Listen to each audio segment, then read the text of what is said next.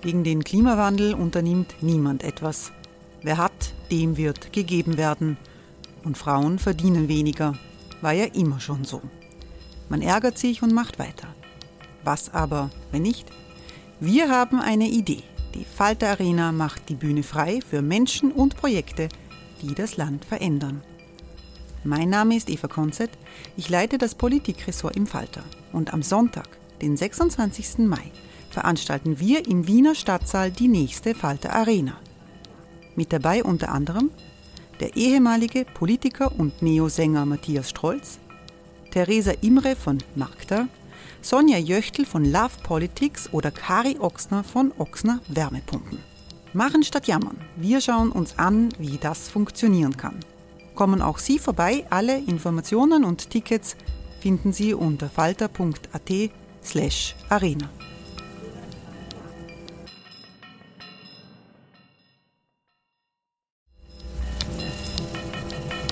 slash arena. Falter-Podcasts werden durch Werbung unterstützt. Das hilft bei der Finanzierung unseres journalistischen Angebots. Die Erderhitzung ist kein Gefühl, aber mit vielen Gefühlen verbunden. Sorgen etwa oder Angst. Eine Veranstaltung gegen diese Ohnmacht ist Tipping Time, eine Klimakonferenz der Zivilgesellschaft. Von 9.5. bis 11.5. findet Tipping Time in Kooperation von Globe Art, Solektiv und Tangente St. Pölten statt und lädt ein zu Diskurs, Diskussionen und Workshops mit namhaften Vortragenden wie Nikolai Schulz und Friederike Otto. Weitere Informationen finden Sie auf www.tangentesanktpölten.at.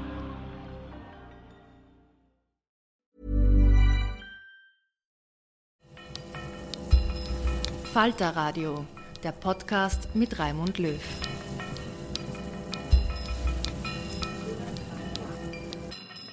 Sehr herzlich willkommen, meine Damen und Herren, im Falter Radio. In dieser Sendung hören Sie Gedichte, nicht wenige sogar. Und über Lyrik sprechen zwei Top-Journalisten des Landes. Falter-Herausgeber Armin Thurnherr und Kronenzeitungsjournalist Klaus Pandi.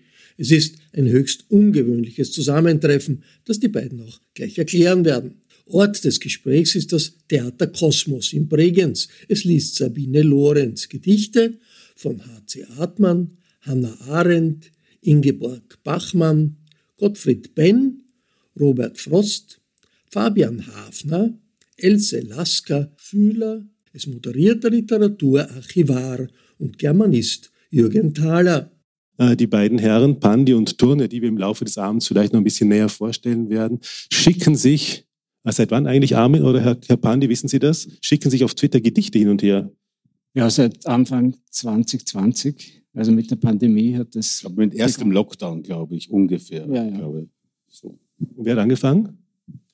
Äh, das ist so entstanden, ich habe mal eine Übersetzung gemacht äh, eines amerikanischen Lyrikers, die ist erschienen in einer Anthologie, sehr ehrenvolle Anthologie, herausgegeben von einem berühmten schottischen Lyriker John Burnside. Und äh, der Klaus Pandi hat das entdeckt und hat es irgendwie zitiert. Und bei der Gelegenheit bin ich draufgekommen, er liest offensichtlich Gedichte und dann haben wir uns darüber kurz ausgetauscht. Ja, es war ganz furchtbar, weil ich habe natürlich auch ein bisschen angegeben äh, und habe gesagt, dass ich jeden Tag zwei Gedichte lese, also morgens und abends. Das war nicht ganz wahr. Also ich habe ein bisschen übertrieben. Ich versuche tatsächlich seit vielen Jahren, zumindest in der Früh, wann immer es geht, in der Früh ein Gedicht zu lesen, bevor ich Tweet oder sonst etwas einschalte. Einfach ein Gedicht. Und wenn es irgendwie geht, vor dem Einschlafen.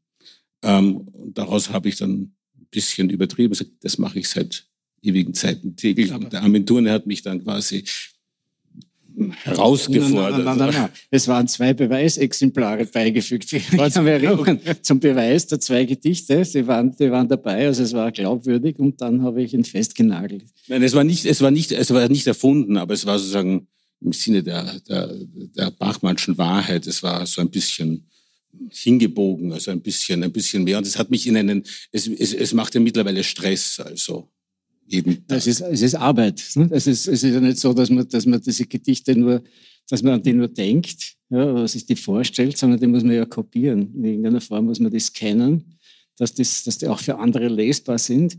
Und dann muss man sie auch noch irgendwie kurz einbegleiten.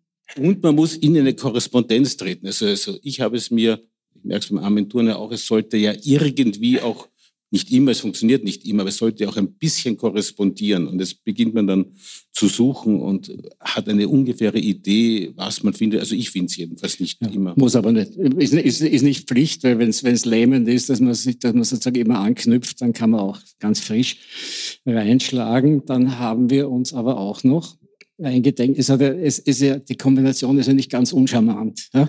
Also der Herr, der stell mal, Herr, stell Herr Bandi, Bandi vor. Herr Bandi, Wie ist eigentlich? Herr, Herr Bandi gehört, eine, gehört einer Zeitung an, mit der ich seit Jahrzehnten befreundet bin, bekanntlich. Also nicht, nicht wirklich ganz. Also wir haben eine, eine gesunde Feindbeziehung. Es ist eine mühsame, ist eine mühsame Freundschaft. Wir haben eine gesunde, eine gesunde Freund, Feind, also eher Feind-Feind-Beziehung. Das kannte Karl Schmidt in der Form noch nicht, aber, aber das gibt's auch. Und das extra Bekannte war daran eben, dass ich, dass, dass, dass ich gedacht habe, okay, man kann auch versuchen, eine Auseinandersetzung zu führen, indem man von sowas abstrahiert. Also, und aus diesem, und dann hat der Pandi auch angeknüpft, glaube ich, und hat gesagt, aber keine politischen Dinge. Das heißt, wir, wir tun auch nicht fast nie, Kassiber nie, oder, oder nie, äh, also wir halten uns, also da muss man sich vorstellen, dass wir uns mit Zähnen und Klauen zurückhalten. Ja. Manchmal versuchen sie es, also manchmal schmuggeln sie, manchmal schmuggeln sie politisches rein, aber wie das halt als bei unserer Zeitung üblich ist, ja, ignoriere ich Beziehung das. Also, also für alle, die es nicht wissen, Herr Pandi arbeitet für die Kronenzeitung. Und er war, das muss, also die Geschichte muss schon noch kommen, er war als junger Mann ich heute immer noch jung als junger Mann, war mal hier in Bregenz und hatte von Herrn Dichern den Auftrag, die Kronenzeitung in Vorarlberg äh, gegen andere Zeitungen durchzusetzen. Ja, ja, das war. Deren Namen wir hier nicht nennen dürfen. Hilf mir. Hilf mir. Ja, also das war, noch, das war der Cliffhanger. Das, das ist richtig. Ich habe jetzt zweieinhalb Jahre in Bregenz gelebt. Das war der mit Abstand schönste Misserfolg meines Lebens, weil, weil äh, ich konnte das Leben hier sehr genießen, weil dadurch, dass wir ja unter der Wahrnehmungsradarfläche geflogen sind, konnte man hier, und es ist ja schön hier zum Leben. Also ich habe das hier genossen. Ja, ähm, aber ich wollte noch an einen Punkt, jetzt habe ich es vergessen, an Armin Thurnherr anknüpfen. Was, was schon, jetzt, jetzt kommt ein bisschen etwas, ähm, was ich schon schön gefunden habe, und das meine ich jetzt ganz ernst, ohne Ironie, ist schon auch mit diesem Gedichte, Lyrikaustausch zu zeigen, dass selbst wenn man, wie Armin Thurner sagt, more or less ein bisschen nicht intensivst befreundet ist durch die beruflichen Gegebenheiten, aber eine Sprache finden kann, ähm, bei der man sich über alle über alles Trennende hinweg trotzdem verständigen kann. Das heißt, man kann sich, weil es ist Musik und es ist Malerei, in unserem Fall sind es halt zufälligerweise die Lyrik geworden, dass man sagen kann, lassen wir die Dinge einfach einmal weg, ähm, die eventuell nicht Dinge sind, die, die, die trennen, sondern da haben wir eine gemeinsame Sprache gefunden. Und das finde ich, jetzt ein bisschen äh, retrospektives ähm, ähm, äh, Überhöhen, aber ich will es trotzdem ein bisschen so sagen und empfinden, ist ähm, gerade auf Twitter, finde ich, ist es fast eine, muss ich uns beide loben, pädagogische Leistung. Ja, so ist es ja auch gedacht. Nicht? Also es ist ja auch gedacht, dass man, dass, dass man aus diesem Ich-Gestammel, das dort stattfindet und diesen, diesen, diesen immer feindseliger werdenden Auseinandersetzungen, dass man da einen anderen Ton hineinbringt und dass man das auch bewusst bricht mit den Gedichten. Meine, wir sind wahrscheinlich nicht die Einzigen und es gibt auch andere Formen, wo ich damit experimentiere, zum Beispiel also meine beliebten Rücktrittsaufforderungen an den Nationalratspräsidenten mache ich dort täglich mit einem gereimten Zweizeiler. Das ist so eine. Ja, das ist ganz mühsam für mich. Ich weiß nicht, wer Twitter, wer Twitter verfolgt, aber ich, ich, äh, seitdem wir das mit dieser Lyrik und den Gedichten machen, mit den Armin Turner, es wäre mir davor ja äh, nicht im Traum eingefallen, jemals ein Like, das ja in der Form eines Herzchens auf Twitter erfolgt, unter Armin Thurnherr zu setzen. Also da hätte ich eher diesen, diesen Zeigefinger. Und manchmal ertappe ich mich dabei, dass ich es tue. Ähm, und denke mir, hätte ich das jetzt besser nicht tun sollen, aber hin und wieder. Ich glaube, das wird alles registriert. Diese, diese Herzchen werden noch mal gegen Sie verwendet werden. Aber aber jedenfalls, das ist, glaube ich, wichtig, wenn wir vielleicht eh nur über Twitter reden, äh, oder, ja, oder weil, weil das schon diese, die, Social Media Auseinandersetzungen schon den öffentlichen Dialog mehr und mehr prägen und, und das, was man so traditionelle Medienöffentlichkeit nennt, mehr und mehr in den Hintergrund tritt. Ne? Und, und, und das Schwierige daran ist ja, dass die Kommunikation dort unter Bedingungen stattfindet, die, die die Kommunikation betreiben, gar nicht verstehen und nicht steuern können. Das heißt, das sind Mechanismen am Werk, sogenannte Algorithmen, auf Twitter auch, die begünstigen auf jeden Fall Dinge, die aggressiv sind, weil sie Aufmerksamkeit fördern, die Reichweite erhöhen und das dient an dem Werbegeschäft, das dahinter steht. Und so wird der öffentliche Dialog immer in diese Richtung gedrängt, dass er aggressiver und lauter und, und, und, und unangenehmer wird muss nicht alles, was laut sein, unangenehm sein, aber meistens ist es so. Und deswegen ist, ist dieser Austausch auch der Versuch, da einen, einen Freiraum zu schaffen. Ne? So wie überhaupt die Form der Lyrik gegenüber dem Journalismus ja das absolute Gegenteil ist. Also wenn man sagen gibt es zwei Textsorten, die einander diametral gegenüberstehen, dann würde ich sagen, nicht einmal ein philosophisches Traktat und ein journalistischer Aufsatz sind es, sondern ein Gedicht und ein, ein journalistischer Bericht. Das wäre ja das absolute Gegenteil. Also es gab ja auch Versuche, die Sachen zu verknüpfen. Ne? Ja. Und, und, und das, das, das ist sozusagen auch das Interessante dran. Ne? Und, und dann ist zusätzlich, glaube ich, auch noch, dass wir nicht ja das so in, als, als, als Freundschafts- äh, Abenteuer jetzt nur so ein Pfadfinder-Sinn machen, sondern es ist auch ein gewisser Wettbewerb dabei. Ne? Man, man, versucht natürlich was zu entdecken, man versucht natürlich auch äh, das bessere Gedicht auszuwählen. Ne? Ja, es ist natürlich, ja, es ist hochkompetitiv. Also, also ich ärgere mich dann schon immer jetzt auch bei dieser Auswahl hier, habe ich mich über zwei Gedichte geärgert, warum der Armin Thurner sie hat und nicht ich. Aber, ähm, aber sowas passiert. Ja gut, die Auswahl, die war natürlich eine Katastrophe. Nicht? Wenn man, ein wilder Ritt durch den Plattenladen. Ne? Bitte? Ein wilder Ritt durch die Plattenkiste. Ja, und vor allem, wenn man es im Nachhinein anschaut, haben wir doch also ziemlich viele Klassiker gewählt. Hm? Alte ja. weiße Männer, alte weiße Frauen und, und, und ja, also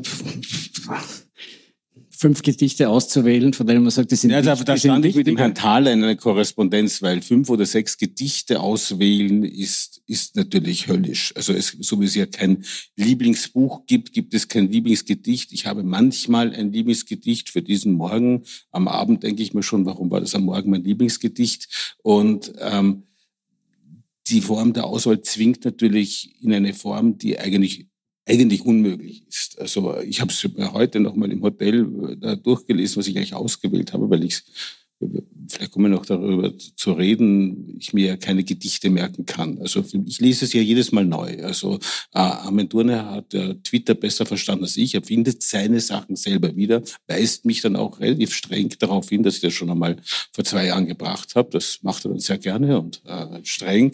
Sagt, hatten wir schon. Ähm, ähm, und, und mir kommt es wie neu vor, mir gefällt es noch immer. Also ich finde, die Reprise ist ja auch was Schönes. Ich glaube, das sind ja unterm Strich ungefähr, keine Ahnung, 1400 Gedichte, die hier gewechselt worden sind zwischen euch beiden. Wie viel? Ja, wenn du sagst, seit 2000, mal zwei Jahre, zwei pro Tag. Drei. Drei pro Tag. Zwei, es tun ja nur eins. Er, hält sich ja, er hat sich ja selber ausgeblufft mit seinem Früh und Abend, er muss zwei. Er, ich muss nur eins, entspannt. Dafür mache ich, dafür mach ich Sobotka. Also, ja. also, also, sind, also tausende Gedichte. Wir wissen aber auch nicht, wie viele Gedichte schon veröffentlicht und geschrieben worden sind, seit die Menschheit anfängt, Gedichte zu veröffentlichen. Da ist schon noch Luft nach oben. Also es kann noch Jahrzehnte, Jahrhunderte, Jahrtausende so weitergehen. Äh, für heute Abend haben wir uns ausgedacht, jeder nominiert fünf, sechs Gedichte. Ich habe versucht, die in eine Abfolge zu bringen. Die ist nicht logisch, die ist nicht stringent, die ist so ein bisschen nach Gefühl entstanden. Ich hätte es am Abend anders gemacht wie am Morgen. Irgendwann musste mal äh, der Sabine die Texte geben, damit sie ein bisschen probieren kann. Und wir fangen jetzt mal an mit einem Gedicht. Wir fangen an mit einem Gedicht, das hat ausgewählt Herr Pandi. Ja, ähm, Robert Frost, ähm, in Übersetzung eines Übersetzers, dessen Namen ich vergessen habe und meine Schrift nicht mehr lesen kann. Ähm, aber Armin Durne hat schon herumgemault und hat gesagt, das ist schlecht übersetzt und das kann man eigentlich nicht übersetzen. Und dann habe ich gesagt, warum ist er nicht übersetzt? Sagt, na, kann man nicht. Ähm, wozu, kann ländliche, wozu ländliche Erfahrung gut ist. Das Haus war weg und hatte mitternachts dem Himmel noch ein Abendrot gebracht. Das Letzte, was noch stand, war der Kamin, der Stempel einer blätterlosen Blüte. Die Scheune gegenüber, überm Weg, die sich zum Haus im Feuer fast gesellt, hätte es der Wind gewollt, blieb nun zurück und trug des Ortes Namen ganz allein. Sie macht nun nie mehr ihre Seite auf fürs Fuhrwerk, das herein vom Kiesweg kommt und trommelnd auf den Tennenboden stampft und mit dem Fuder die Heuwände streift. Die Vögel kamen durch die Luft heran und durch kaputte Scheiben ein und aus mit Gurren, das wie unser Seufzen klang, wenn wir zu lang in dem, was war, verweilt. Für sie erschafft der Flieder neues Laub, die angesenkte alte Ulme auch. Für sie hebt steif die Pumpe ihren Arm, der Zaunpfahl trägt für sie ein Knäuel Draht. Für sie gab es dort nichts, was traurig war.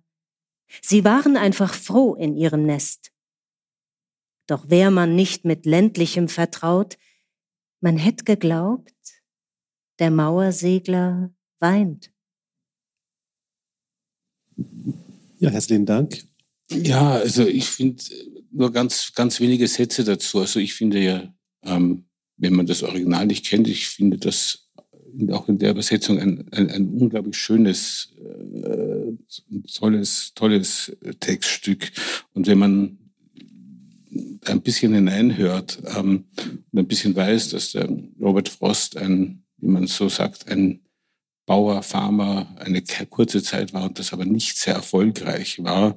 Ähm, und es in Wahrheit um ein, ein, ein glaube ich, abgebranntes Bauernhaus geht. Und wenn dieses Bauernhaus abgebrannt ist, findet es danach, wie in dem Fall eben Vögel, finden trotzdem wieder ihren Platz. Und ähm, ich glaube deshalb, es passt doch ein bisschen, es war nicht bewusst für diese Zeit ausgesucht, es war unter Druck von Ihnen schnell ausgesucht. Und ähm, trotzdem finde ich, passt es sehr schön herein in unsere Gegenwart, weil auch wenn die Dinge weg sind, es findet sich wieder dafür Verwendung und wieder Leben. Und wenn wir, wenn wir jetzt gerade vom Klimawandel äh, sprechen, Achtung, ich bin kein Leugner, ganz im Gegenteil. Ich meine nur, dass ähm, man irgendwo wird dann manchmal gesagt, dass dann sozusagen der drohende Weltuntergang ist. Und das ist natürlich falsches wird der Klimawandel einen Menschenuntergang finden, aber keinen Weltuntergang. Und es wird sich eine neue Verwendung dafür finden, für diese Welt. Ja, der Robert Frost hat so eine, hat, hat einige seiner schönsten Gedichte, also die, Übersetzung ist eh nicht so schlecht, muss ich vorlegen. Es geht, geht schon, also es ist sehr, sehr schwer zu übersetzen, weil seine, weil seine einfache und sehr, sehr, sehr bodennahe ländliche äh, Bildsprache äh, gleichzeitig natürlich eine, eine, auch eine Verankerung in der, in der Moderne hat. Ja? Das, ist, das ist der Witz dabei. Ja? Und das, das gelingt dem aber auf eine so unaufdringliche Weise zum Ausdruck zu bringen, die Kraft der, der, der Landarbeit und, und, und dieses, dieses urwüchsige Kämpfen mit der Natur und, und, und, und gleichzeitig die Kunstform damit zu, zu erwischen, das ist ganz, ganz was Eigenes und das ist natürlich, das ist nicht ganz schwer zu treffen. Und ich finde, der Witz an diesem Gedicht ist eigentlich, dass er dann, das ist ganz richtig, was Sie sagen, dass die, sozusagen die Natur natürlich uns immer überdauert. Aber sein Kniff ist natürlich, dass er den Vogel am Schluss anthropomorphisiert, ja? dass er sagt, aha, der weint ja dann doch über uns. Also es, es, solange es unsere Trauer gibt oder solange es solange es etwas gibt, das uns betrauert, gibt es auch uns. Insofern ist da natürlich auch der amerikanische Optimismus nicht in der größten Katastrophe wie ihm nicht auszurotten. Ne? Also diese Gedichte, das Sägemaschine, wo die Arme fallen und so, diese ganzen Katastrophen, äh, da ist immer auch der Pioniergeist drin, dass man dann doch die nächste Farm gleich um die Ecke aufbaut und so. Ne? Definitiv. Also was mir, wenn ich noch einen Satz dazu sagen darf, so als Philologe gesprochen, man kann Gedichte ja auf diese Art und jede Art lesen, wenn man sie nur vom Sprachlichen her liest, auch in der Übersetzung, fällt natürlich auf, dass es ein zweigeteiltes Gedicht ist. Also es ist nicht nur zweigeteilt, sondern auch vom Thema her ist es zweigeteilt. Am Anfang quasi brennt das Haus und es brennt ohne Grund. Es brennt und spendiert der Nacht noch einen Abendschein, ich finde es ein Abendrot in um Mitternacht. Und dann wechselt das Gedicht und es kommt das Sie ins Spiel, nämlich die Scheune, die übrig bleibt. Und da wird quasi noch einmal das Leben neu erfunden. Und ich finde auch diese, diese Form, da bin ich so, also das feiere ich halt immer bei so Gedichten, wenn die Form den Inhalt äh, so stützt. Oder wenn die Inhalt, der Inhalt die Form des Gedichts so stützt, wenn sich das so gegeneinander stabilisiert, denn was man, der Mann kann einfach Gedichte schreiben. Der weiß, was ein Gedicht sein kann. Äh, der weiß, was Form und Inhalt eigentlich die wesentlichen Elemente sind, neben den, dem vielen anderen sein. Aber ich finde es einfach ganz wichtig, so ein Gedicht auch mal so, so zu, äh, einfach so anzuschauen und ich finde natürlich, der Titel passt für uns beide. Wir kommen ja vom, von den Wäldern her, Sie kommen ja aus der Stadt, ähm, wozu ländliche Erfahrung gut ist. Ne? Man fragt sich ja, für wen eigentlich? Und wer macht die ländliche Erfahrung? Der Leser, wenn er ein Gedicht liest, oder wer macht die ländliche Erfahrung in dem Gedicht? Wir werden keine Antwort darauf finden. Am, am, am ehesten der Vogel am Schluss. Ne? Wunderbar, und so soll es jetzt weitergehen. Äh, mit Ausflügen in viele andere Richtungen. Das nächste Gedicht hat Armin Turner mitgebracht. Hartmann. Genau. Art. Artmann, danke. Das ist, ist ein Stichwort Artmann. Stichwort Artmann ist ein Gedicht ohne Titel, äh, aber wir nennen es als Arbeitstitel Peleas und Melisande, äh, weil das ist das Thema. Bitte. Wunderschöne Pusteblumen, Peleas am grünen Hang höret Melisandens Stimme, wehmutsvoll und wartebang. Bienen rauschen süß im Äther über den Verliebten hin. Blaue Iris winkt vom Stängel, dunkle Amselschwärme ziehen. Losgelöster Duft der Schatten täuscht der Liebsten Bild ihm vor. Nimm den Hut von seinem Nagel, komm, brich auf, ach sei kein Tor. Hoch vom Rasen schnellt der Knabe, springt behend zur Villa hin, stoßt im Lauf drei Vasen nieder, setzt den Hut auf, eilt hinaus. Eilt hinaus ins volle Leben, sieht den Zug im Bahnhof stehen, sinkt in Polster erster Klasse. Hei, wie sich die Räder drehen. Was da blüht an allen Wegen, flutscht im Flug am Dampf vorbei. Fingerkraut und Strandkamille, Reinfahren, Klette, Ackelei. Stunden später. Stationen, die er niemals noch gesehen, grüßen ihn aus altem Efeu. Aus Remisen schweben Feen. Nur noch sieben kurze Halte. Dann ein Ruf durchs Telefon. Melisandens echte Stimme. Lange träumt er schon davon. Mählich fällt der stille Abend.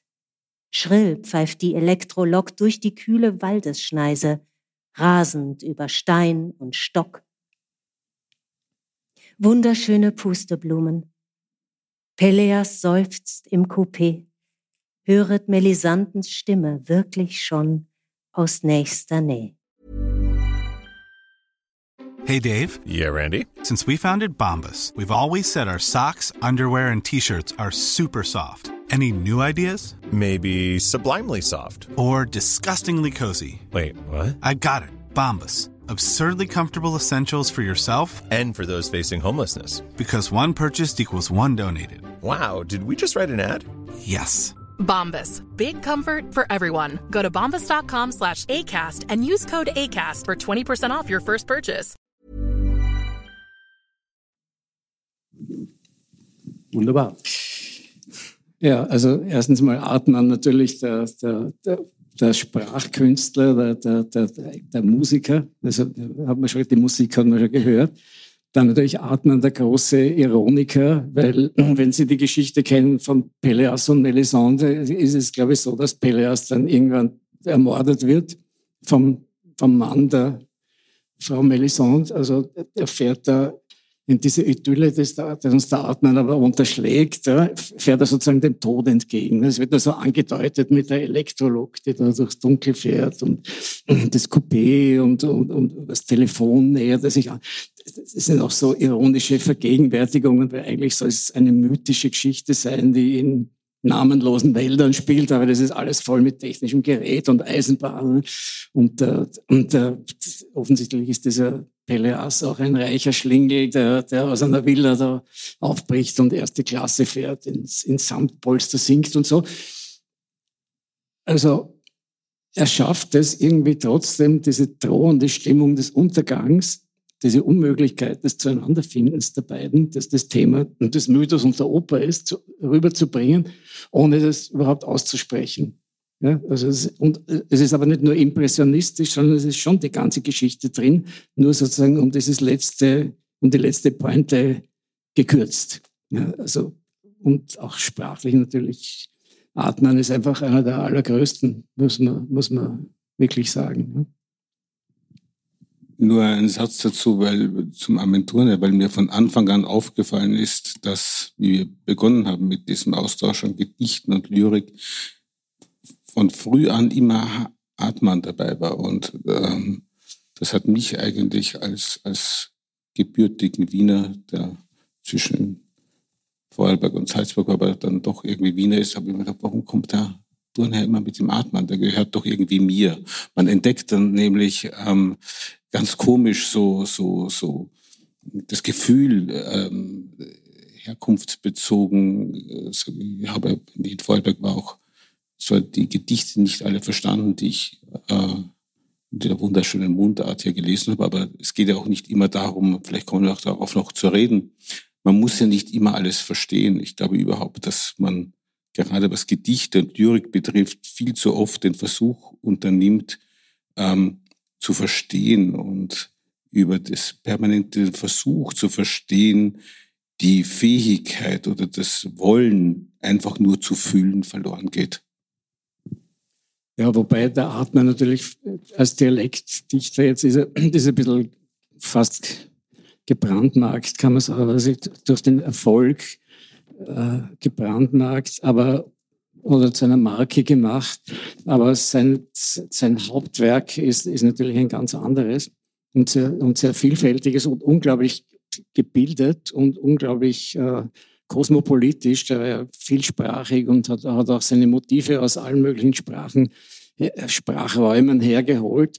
Äh, und hat dann aber nebenbei seine Lyrik auch nachlässig behandelt. Ne? Also der hat, als, als es dann ging an die, an die gesammelten an die, an die sämtlichen Gedichte, äh, hat er oft gesagt, naja, 20 liegen da irgendwo in Schweden herum, die finden wir leider nicht mehr. Und, und, und Freunde haben dann Originale, also die, die Leute der Wiener Gruppe, Gerhard Rühm und, und der hatte zum, in seinem, und auch Leitner, glaube ich, auch, die hatten einfach Originale von Gedichten. Adnan hat dann gesagt, ah, schön, dass es das noch freut mich, dass ihr das habt. Der, der hat gewusst, der hat das so verstreut, ist unglaublich großzügig damit umgegangen. Und diese, diese, also er ist, es ist, hat mich eigentlich früher an ihm gestört, dass er so quasi das Inbild eines Poeten ist, ja, fast das Klischeebild eines Poeten, ja, so ortlos und ungebunden und anarchisch und, und überhaupt. Aber bei ihm war es kein Klischee, bei ihm war es tatsächlich Wirklich so. Und deswegen ist er auch so groß. Ne?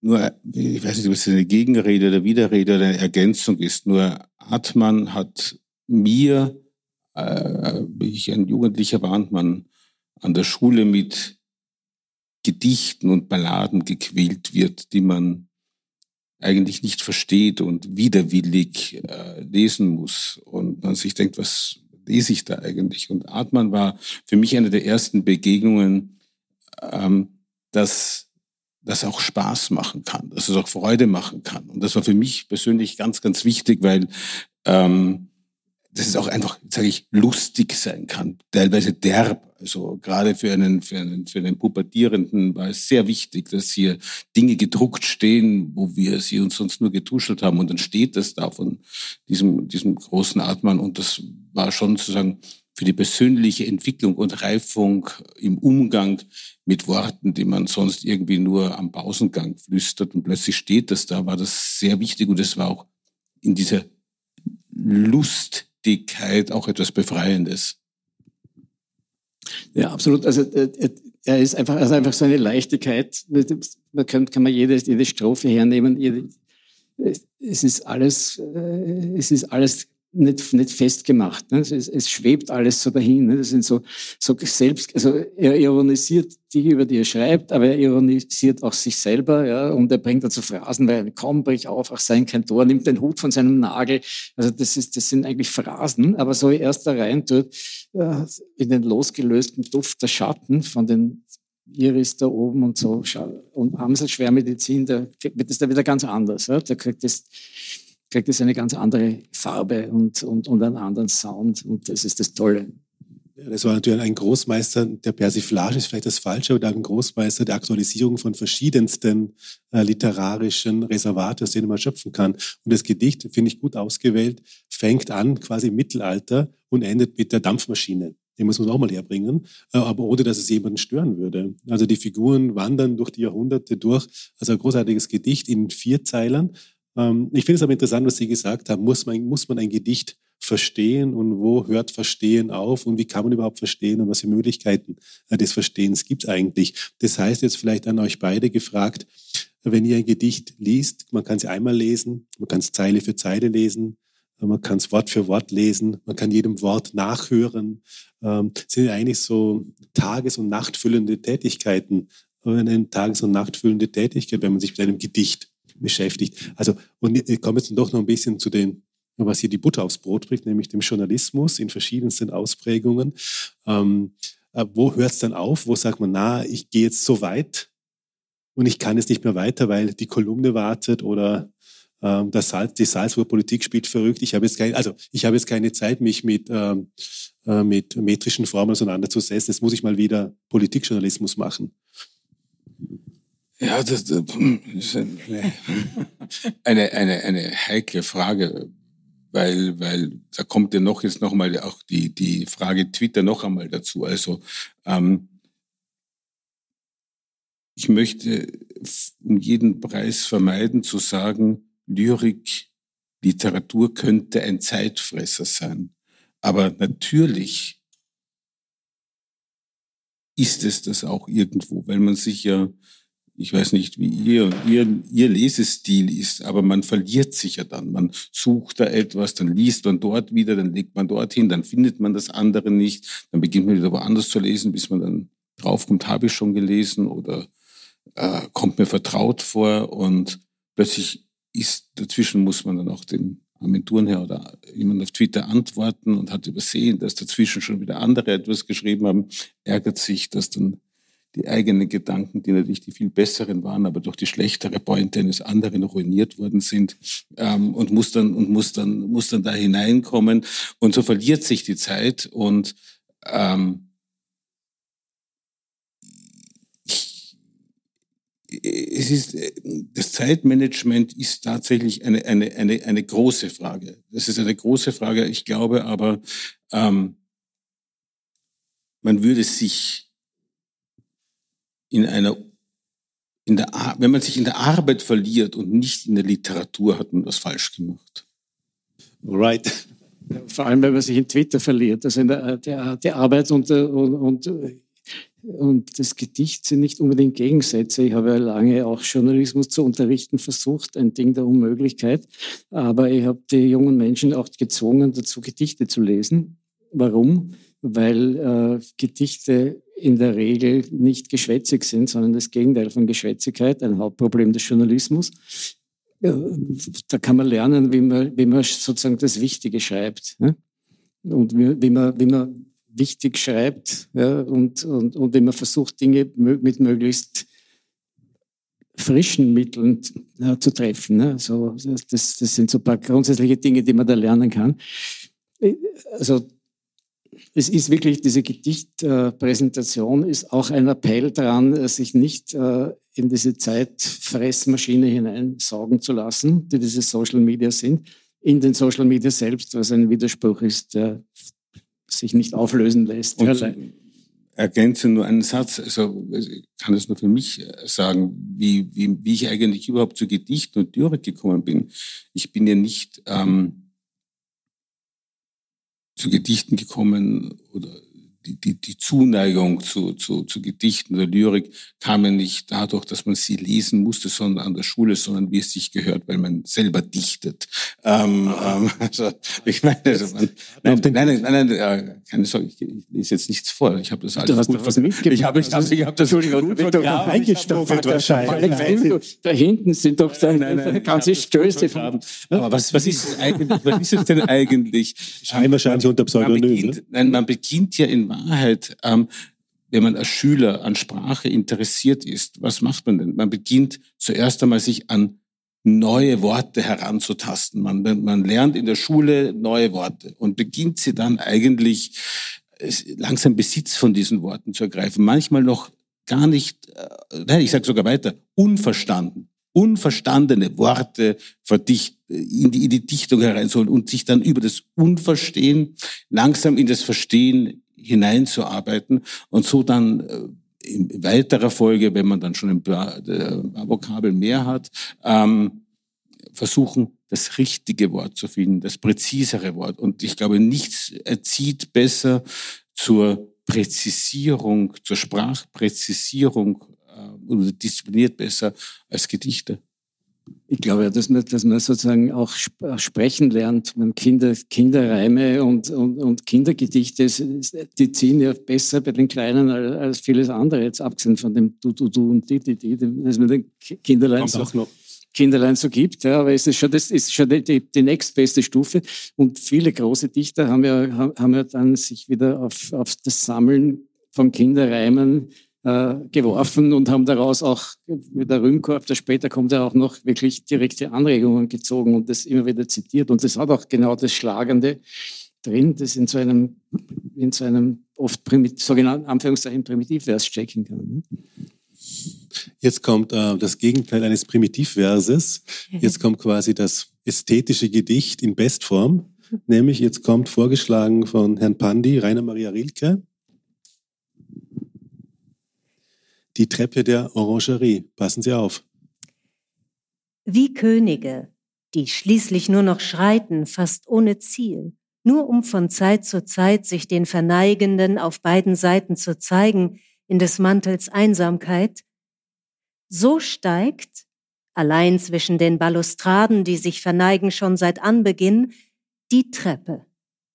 Langsam und von Gottes Gnaden und auf den Himmel zu, und nirgends hin. Als ob sie allen Folgenden befahl, zurückzubleiben, so dass sie nicht wagen, von ferne nachzugehen. Nicht einmal die schwere Schleppe durfte einer tragen.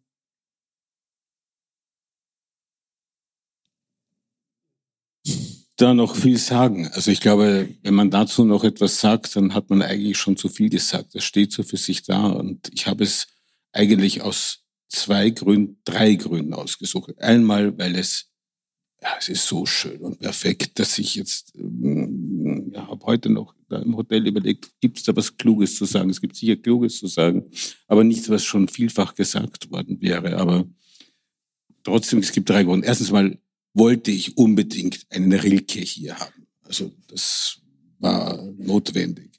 Ähm, und wenn Rilke, welchen Rilke? Ganz schwierig. Und dieser Rilke, äh, und das bin ich jetzt wieder, das war ein, ein klassisches Morgengedicht, ähm, wenn man über Machtlagen, Machtzustände, auch die, die Lehre von Macht oder aber auch die Anbetung von Macht oder das, was, was, was auch was kann verführen. Und äh, wenn man da äh, Versailles sieht, wenn man sich dann die ganzen Ludwigs da so vorstellt, wie sie da so herumspaziert sind und ähm, diese Einsamkeit der Macht, die es natürlich immer wieder und in jeder Form von Macht gibt.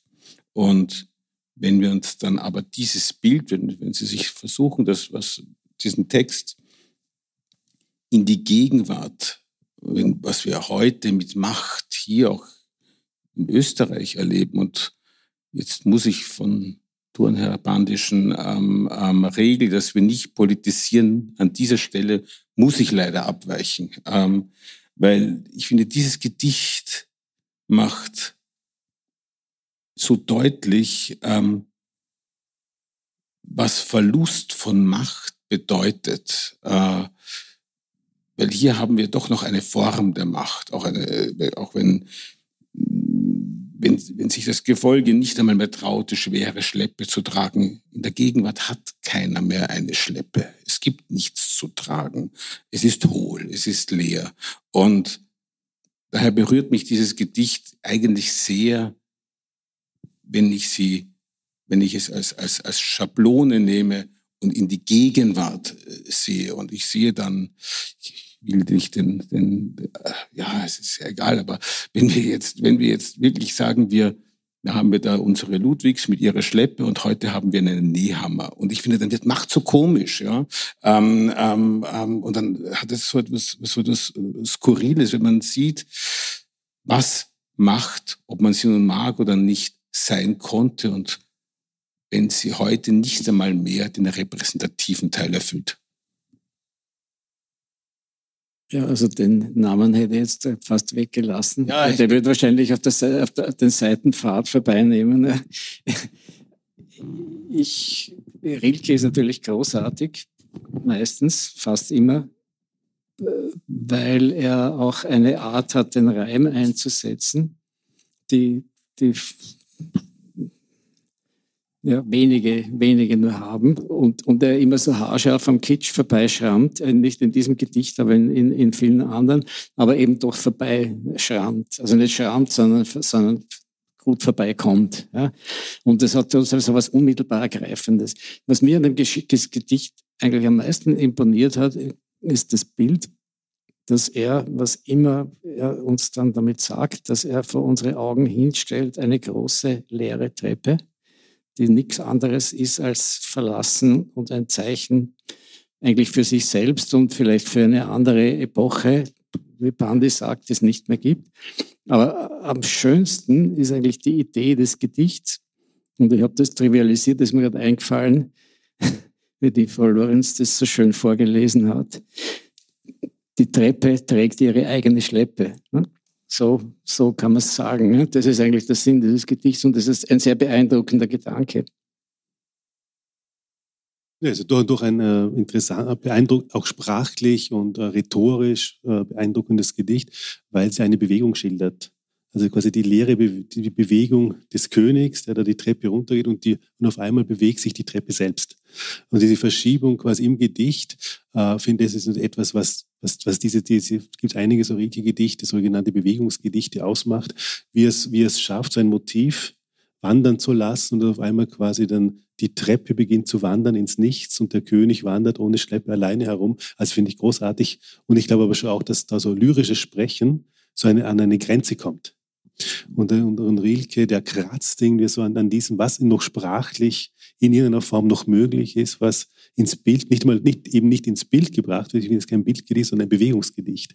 Also wie ein Film eigentlich. Also der nimmt natürlich, und das ist ja auch entstanden so um 1900, 1910 würde ich mal schätzen, er nimmt meines Erachtens natürlich auch ein interessanter Aspekt eigentlich andere Medien auf, die um ihn, andere Medien, andere Wahrnehmungsformen auf, die um ihn herum entstanden sind. Weil ich sage ja immer,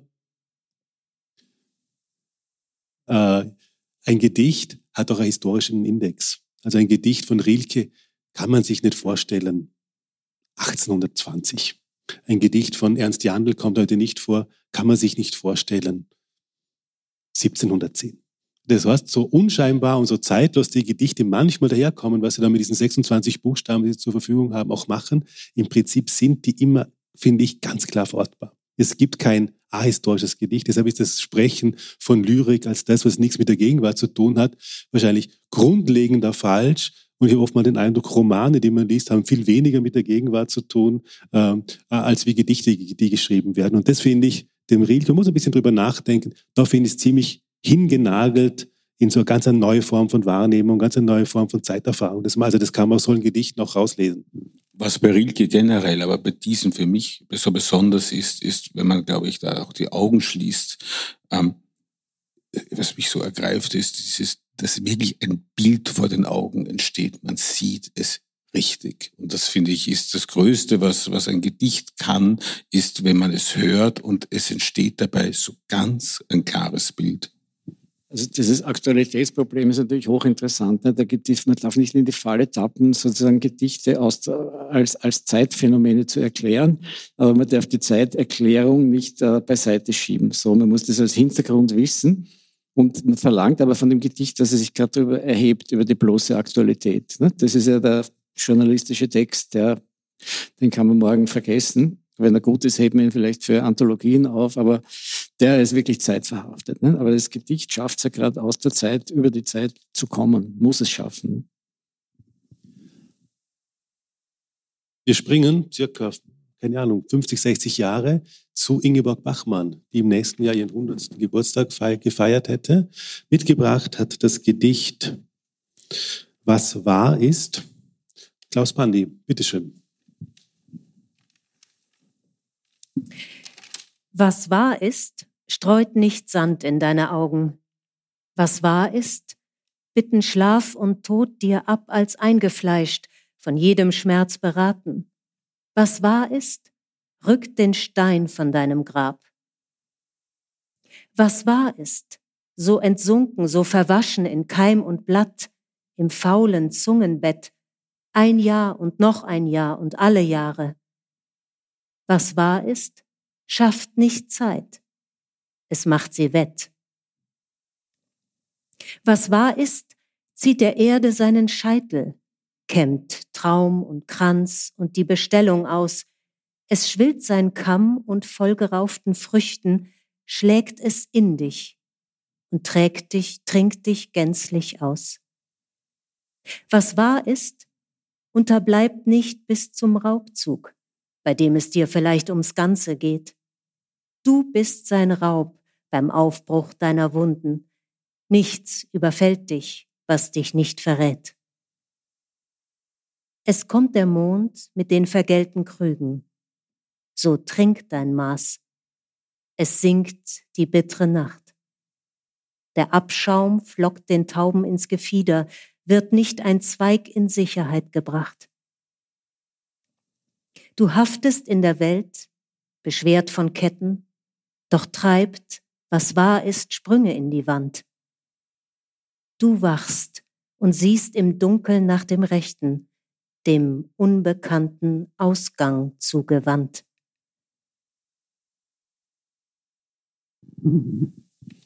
Ja, Herr Sender. Ja, es hat mich schon hier beim Betreten die Frau Lorenz für dieses Gedicht ein bisschen geschimpft, zu Recht. Ähm, zu Recht. Ähm, es ist schwer zu lesen und es ist schwer zu verstehen. Vermutlich muss es auch gar nicht zur Gänze verstanden werden. Ähm, was habe ich mir dabei gedacht bei der Auswahl? Ich kann es Ihnen nicht so genau sagen. Also ähm, es gibt es gibt zwei Dinge, die die zwei zwei äh, ein paar Worte und zwei Sätze drinnen, die, die es waren. Das eine ist, ich fange beim letzten an, durchtreibt, was wahr ist, Sprünge in die Wand, du wachst und siehst im Dunkeln nach dem Rechten. Die Sprünge in der Wand äh, haben mich eigentlich von dem Gedicht überzeugt und ganz weiter oben ist ähm, das faule Zungenbett. Das faule Zungenbett finde ich ähm, eigentlich in vielerlei Hinsicht wichtig, weil es auch ähm, an einen, an einen selbst, also mich äh, ja auch gerichtet ist. Ähm, das faule Zungenbett ist die Ermahnung, sage ich jetzt einmal so, zur wieder die Denkfaulheit, wieder die Sprachfaulheit suchen. Jeder weiß, wenn er etwas schreibt und man denkt sich, das ist jetzt nicht die richtige Formulierung. Sie ist gar nicht schlecht, aber es ist nicht genau das, was man eigentlich sagen wollte. Und dann sucht man nach dem richtigen Wort und nach dem richtigen Gedanken. Und irgendwann ist man dann erschöpft, weil man muss twittern oder ein Gedicht lesen und denkt sich, na passt schon. Und am nächsten Tag ärgert man sich dann, dass man eigentlich nicht präzisiert hat. Ähm, und jeder weiß, denken, wenn man es ernst nimmt, macht müde und, und wir haben auch vieles anderes zu tun und ich glaube, in dem, in dem liegt es. Und warum ich noch einmal auch die Bachmann wollte, weil, man, weil ich dachte, es gehört auch eine Bachmann her, habe diese etwas verrätselte Bachmann, was ich dann auch ein bisschen ärgerlich finde, aber das macht nicht, sie dürfen sich auch mitärgern, ähm, ist, ähm, Sie alle wissen, dass einmal muss es, ist, es ist halt heute unvermeidbar, dass es ein bisschen auch politisch ist, aber es ist sehr so in den Raum hineingesagt. Jahrelang ähm, interessanterweise seit einigen Jahren aus der Mode gekommen. Unerträglich meinte so ziemlich jedes Regierungsmitglied in Festspiel und anderen Reden, ähm, blödkopfmäßig den Satz zu sagen, die Wahrheit ist den Menschen zumutbar. Also ähm, was in jeder Hinsicht, erstens einmal halte ich den Satz für falsch. Ähm, ich glaube nicht, dass jede Wahrheit jederzeit zumutbar ist, weder im privaten Leben noch sonst wo, meistens im privaten noch schwieriger. Also Vorsicht, wer sagt, die Wahrheit ist zumutbar, ähm, der soll sich das nur recht schön selber zumuten, der das von anderen verlangt. Aber das ähm, Ärgerliche ist ja, dass das so ein, ein offenbar von professionellen Redenschreibern hinein montierter Satz ist, ohne dass die Damen und Herren, die das dann von Rednerpulten bei diversen Festveranstaltungen sagen, eigentlich gar nicht wissen, welche Ungeheuerlichkeit sie da eigentlich einem zumuten. Und ich glaube, auch deshalb habe ich das Gedicht ausgewählt.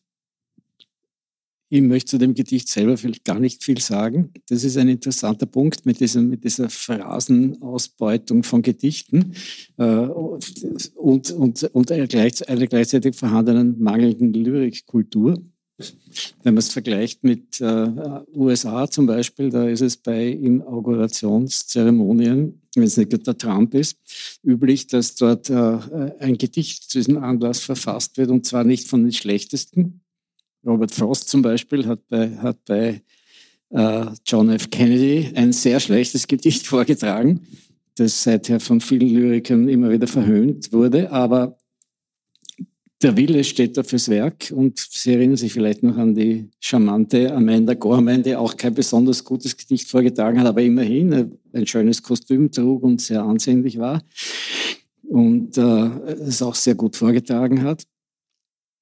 Bei uns hingegen ist, äh, ist die Lyrik so irgendwie nahe bei der Häkeldecke. Ne? Also so das, das, das, das, das, das, das, das, das, da machen wir, das, das ist so was Betuliches und, und da machen wir nicht viel draus. Aber es, es, es, gibt, es gibt weder eine, eine Kultur, wie in England gibt es den Poet Laureate, der, der sozusagen dann der, der offizielle Poet des Königshauses ist.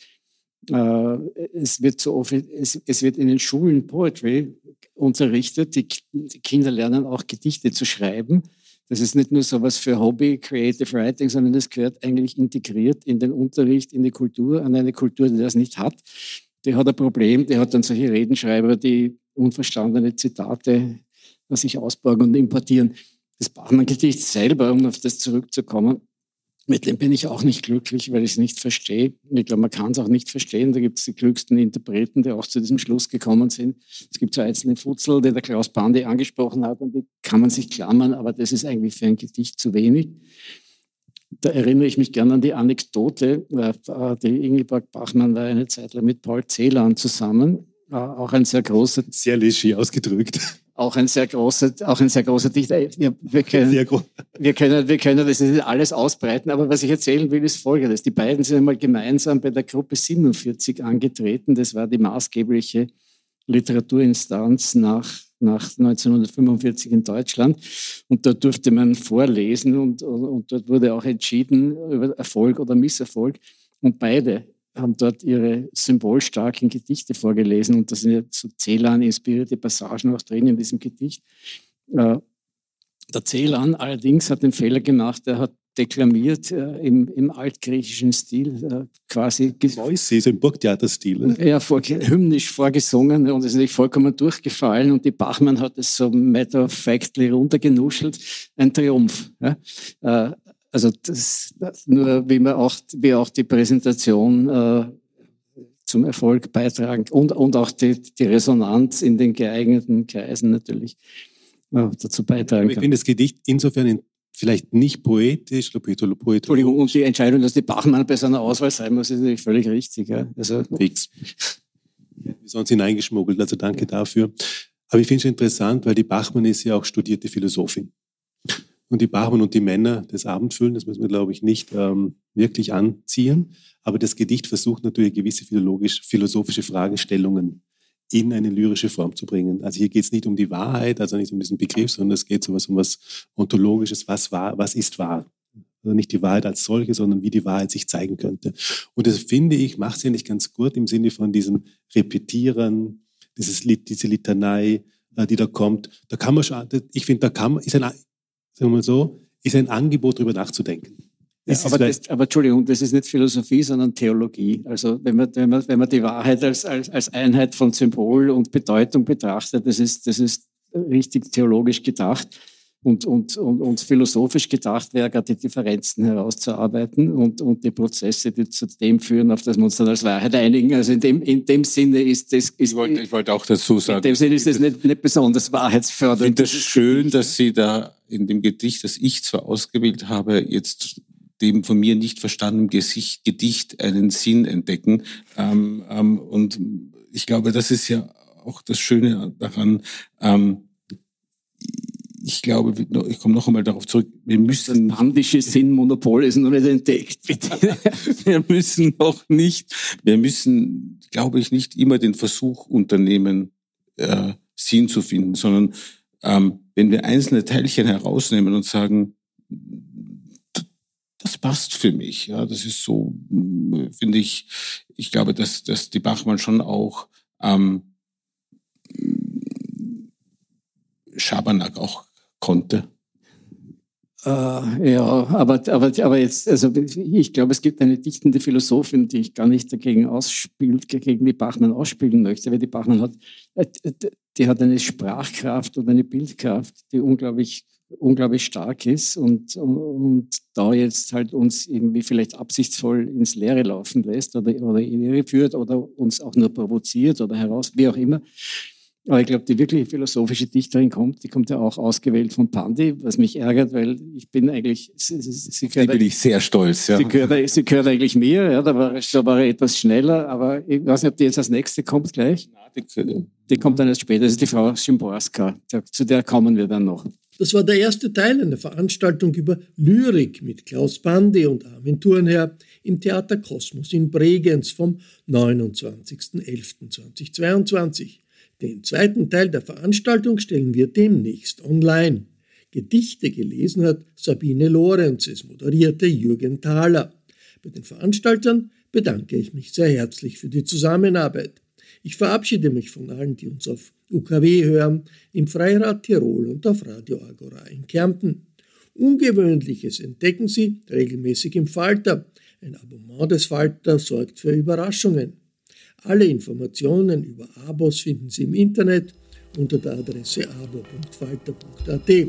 Geschenksabos, die Ihnen helfen, den Weihnachtsstress zu meistern, kann man ebenfalls bestellen über die Adresse faltershop.at-weihnachtsabos. Ursula Winterauer hat die Signation gestaltet, Philipp Dietrich betreut die Audiotechnik im Falter. Im Namen des gesamten Teams verabschiede ich mich bis zur nächsten Sendung.